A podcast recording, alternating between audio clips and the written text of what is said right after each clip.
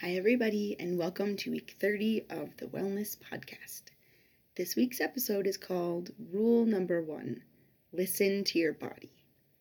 So, um, this idea of rules is something we've been talking about in my family for a very long time, and everybody in my family has sort of a different rule number one, and it's kind of like, um, what is your life's philosophy put into a few words, but like, what is it, your default most important thing that you that you need to think of. So, for example, this was like 20 years ago, maybe 15. Something happened and my brother like broke a lock a key in a, in a door lock. I'm sure he doesn't listen to this, so I'm sure he wouldn't care anyway about me sharing this because he he forced it and he tried to kick it and then he broke the key off in the lock and it was this big whole ordeal thing that we had to fix. So then my dad's rule, number one rule after that was don't force it. And I decided many years ago that my number one rule was, well, not that many years ago, was read, as I'm sure you'll all be shocked. But actually, I've decided to now change my number one rule to listen to your body.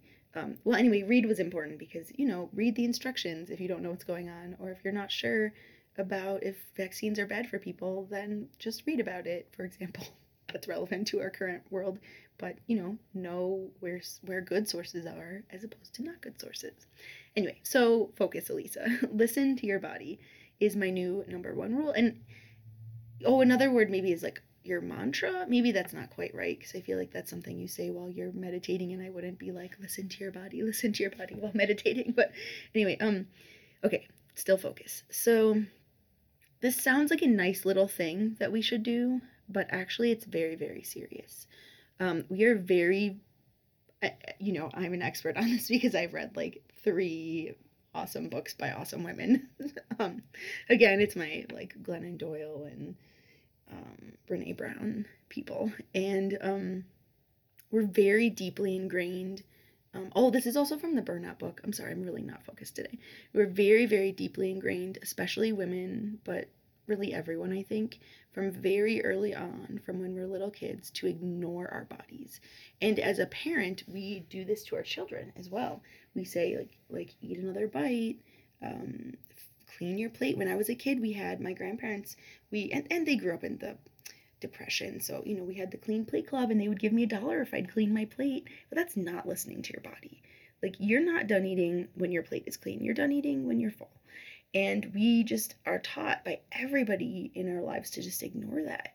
Like, um, and I, I'm not great at this, which is why I think it needs to be my number one rule. I'm very good at reading, so I don't think I need that rule anymore. Um, but so, like for everything, like, are you hungry? Then you need to eat. I don't care if you're on a diet and you're you're saying, you know, well, I already ate my calories for the day. Like, you need to eat if you're hungry. You're just gonna eat more tomorrow, and it's gonna be chocolate cake instead of something that you should, you know, be eat eat food, but eat healthy food. Eat an apple, eat whatever. Like I don't care, just do it. um, and if you're sleepy, if you possibly can, go to sleep. This is really hard for parents and also students who are working and going to class, but like rest. If you're if you're tired, go to bed early. Even if you think I have so much work and I can't do it, go to bed early because you'll be able to get way more done the next day if you're well rested than if you're not. And so, um, oh, I had another. I think I'll just maybe make it into this one. But another thing is like, we say push, push yourself. Like, don't push yourself. I mean, sometimes it's important to to do things that you're afraid to do or whatever, but but don't push yourself in the sense of like so for example, when I'm running, I came up with this idea of listen to your body while running because I, I really try to listen to my body while I'm running. And I'm like, I really want to run a 5K. And I kind of did, but I also walked part, you know, because I warm up to walk and I, I walk, walk, I walk to warm up and I walk to cool down. So I like I ran a 5K this week, but I also kind of walked, so it doesn't count. But whatever. But I've been trying to do it for like a month, and I know that I could do it. But every time I'm kind of like, well, you know, my leg hurts and but that's actually good because I'm old. Maybe when you're younger you can ignore your body more, but I'm not that old, but like you if I run too far, then I'm I'm hurt for like 3 days and then I can't run again the next, the next couple days. So that's no good to me. So, or my foot starts to hurt, or I'm just really tired that day, or I just don't feel like I'm running, and I'm like, you know what, I just have to stop now. And so I try really hard to listen to my body while doing that. But like, you're thirsty, drink some water. If you're getting really tired, it's the middle of the day, drink water.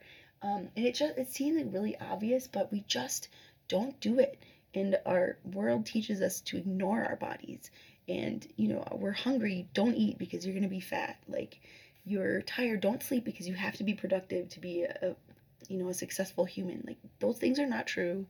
Just listen to your body, and and that's gonna help you a lot. So okay, so my action item this week is really try to think about what is my body telling me? Do we have to go to the bathroom? Like, stop doing your work and go to the bathroom. Like, if you have just whatever it is that you you need to do, do it. Um, if and sometimes your body's telling you things like I need a bunch of chocolate, and so try to drink some water first because really that probably means that you're hungry, have low blood sugar, you need some water, and a, a handful of nuts or whatever, right? So it doesn't mean I'm not saying like eat a thousand cookies or an entire chocolate cake or whatever because that's what your brain is telling you. You want to actually make sure to listen to your body. So think about some ways that you can try to pay attention, or at least like certain. It's kind of like mindfulness related to ways that you can pay attention, that you can give yourself a break and pay attention to your body. Okay, thank you for putting up with my weird out there ness today, and have a great week.